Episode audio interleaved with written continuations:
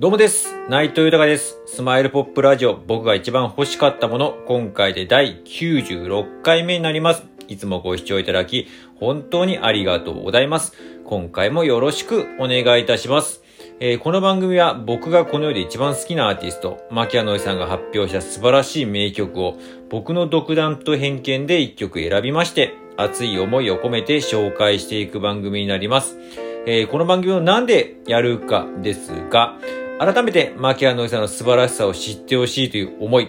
そして今、牧谷のりさんは活動自粛中ですが、活動復帰のきっかけになることを願っての思い。そして僕自身の夢でもあります。牧谷のりさんと名曲を生み出すこと。そして今は活動復帰の第一歩目を踏ませること。そして、えー一緒に仕事をすることにつなげていきたいという熱い思い。それとですね、今、えー本当にありがたいことに、こうやって自分の思いや夢というのをですね、まあ、本当にいろんなところで、例えば SNS だったりとか、最近はクラブハウスであったりとか、あと、最近はまあこのね、ラジオトークもそうですし、スタンド FM だったりとか、えーあとはリアルでも人にお会いして、えーお話を伝えさせていただくことをね、よくやってはいるんですけれども、本当にね、今、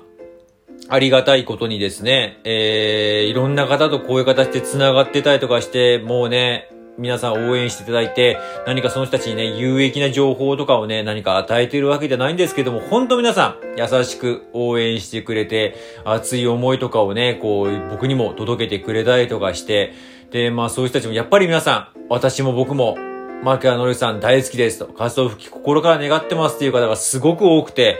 まあね、もう本当にそういう人たちの思いをですね、もう勝手ですけれども、まあそういう人たちも熱い思いやっぱり込めて、自分もぜひとも絶対にね、イメージ実現したいなと思っておりまして、この番組をやっております。よろしくお願いいたします。では早速、今回紹介する曲を発表いたします。えー、今回紹介する曲は、彼女の恋人という曲になります。えー、この曲なんですけども、以前にね、えー、なぜか先に、えー、カップリング B 面のクラスオブ89を紹介したんですけども、今回はちゃんと、このシングル曲、えー、彼女の恋人を紹介させていただきます。えー、こちら7枚目のシングルなんですけれども、まあちょっとね、テイスト的には、まあ僕は当時聴いてる時はそんな感じはしなかった。今改めて聞くとですね、ちょっとね、ブラックミュージックっぽいというのかな、まあ当時の、えー流行りっていうのもあるんですけれども、ちょっとなんかこう、打ち込み系のこうね、えーっとね、えー、感じがね、すごくね、かっこよくてですね、なんか僕久々に聞いて、めっちゃかっけえじゃんみたいなのがね、もう、あのー改めての印象ですね。なんかね、まあ結構ね、ファンの中でも結構この曲好きだな、好きな方とかもすごく多くてですね。うん、まあね、なんか歌詞としてでもですね、やっぱりあの、まあ当時、なやっぱりなんかもう恋なんてしないとかそういうね、まあ木原さんのこう、今でもそうですけど、この男の子のね、もじもじ感っていうんですかね、恋愛のもじもじ感とかね、そういう部分を見事にまた表したこの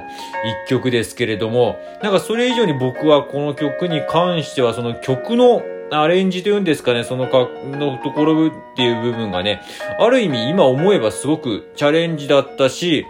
うん、やっぱかっけえなーっていう、やっぱなんかこういろんな曲やっぱ作れんだなーってなんかこうね、結構しっとりバラード、ミディアムポップみたいな感じもね、の槇原さんの印象がありますけれども、こういうのもね、改めて、まあ昔ね、やっぱり作れんだなと思いますし、僕はこういうのも大好きですしね。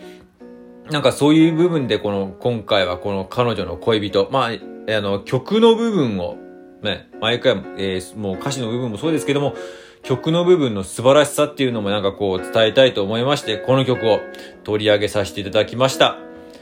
では、早速紹介いたします。牧原紀之さんで、彼女の恋人です。